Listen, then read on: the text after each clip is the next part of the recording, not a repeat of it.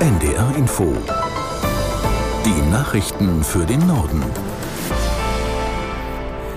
Um gleich 18.30 Uhr mit Astrid Fietz. Der brennende Autofrachter in der Nordsee ist erfolgreich an einen neuen Ankerplatz geschleppt worden.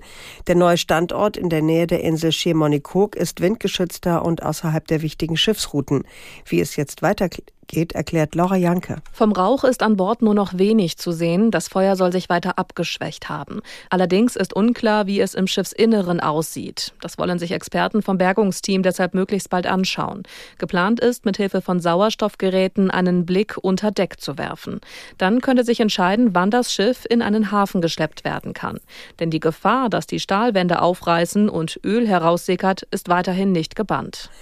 Die Zahl der Sozialwohnungen in Deutschland ist im vergangenen Jahr erneut gesunken. Das geht aus einer Antwort der Bundesregierung auf eine Anfrage der linken Fraktion hervor. Aus der in der Nachrichtenredaktion Johannes Tran. Die Zahlen zeigen, im letzten Jahr sind rund 22.000 neue Sozialwohnungen entstanden. Dabei hatte die Bundesregierung sich eigentlich vorgenommen, jedes Jahr 100.000 neue Wohnungen für Menschen mit geringem Einkommen bauen zu lassen.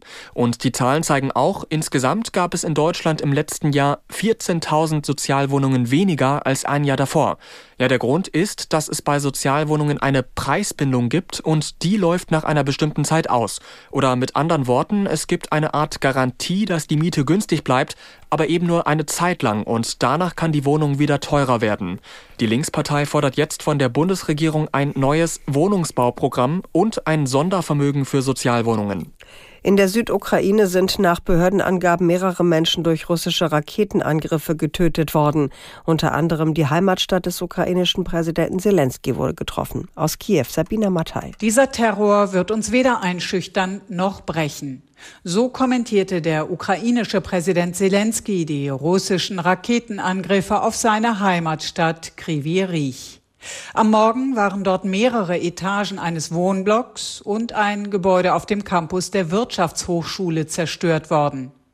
Nach Angaben der ukrainischen Luftwaffe starben fünf Menschen, über 50 wurden verletzt. Unter den Opfern waren offenbar auch viele Kinder. Die ukrainische Gegenoffensive geht unterdessen weiter. Vizeverteidigungsministerin Maljar sagte, im ostukrainischen Gebiet Donetsk hätten die Truppen des Landes den russischen Invasoren in den letzten Tagen weitere zwei Quadratkilometer abgenommen.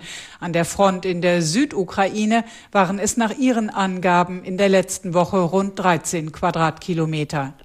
Ein Moskauer Berufungsgericht hat das Urteil gegen den Journalisten und Oppositionspolitiker Karamosa bestätigt. Der 41-Jährige muss für 25 Jahre in Lagerhaft. Er wurde unter anderem wegen Hochverrats und Diskreditierung der russischen Armee verurteilt. Aus Berlin Frank Eichmann. Damit hat die härteste bislang gegen einen Regimekritiker verhängte Strafe Bestand.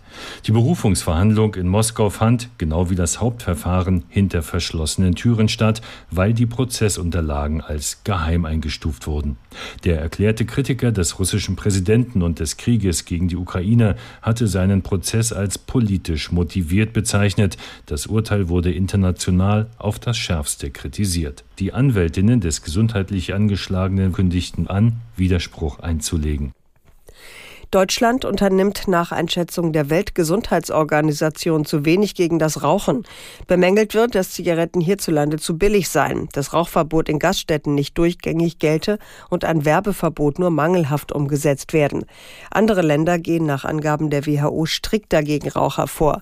Die Organisation geht davon aus, dass es ohne die staatlichen Schutzmaßnahmen weltweit 300 Millionen Raucher mehr geben würde. Die Hamburger Körperstiftung sieht das deutsche Bildungssystem in einer Vertrauenskrise. In einer repräsentativen Studie wurden Eltern zur beruflichen Zukunft ihrer Kinder befragt. Laut Umfrage glaubt nur ein Viertel, dass die Schule Zukunftskompetenzen vermitteln kann. Auch aus der Wissenschaft werden Stimmen lauter, die eine grundlegende Neuausrichtung fordern, heißt es von der Stiftung.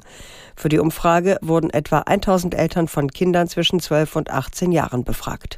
Und das waren die Nachrichten.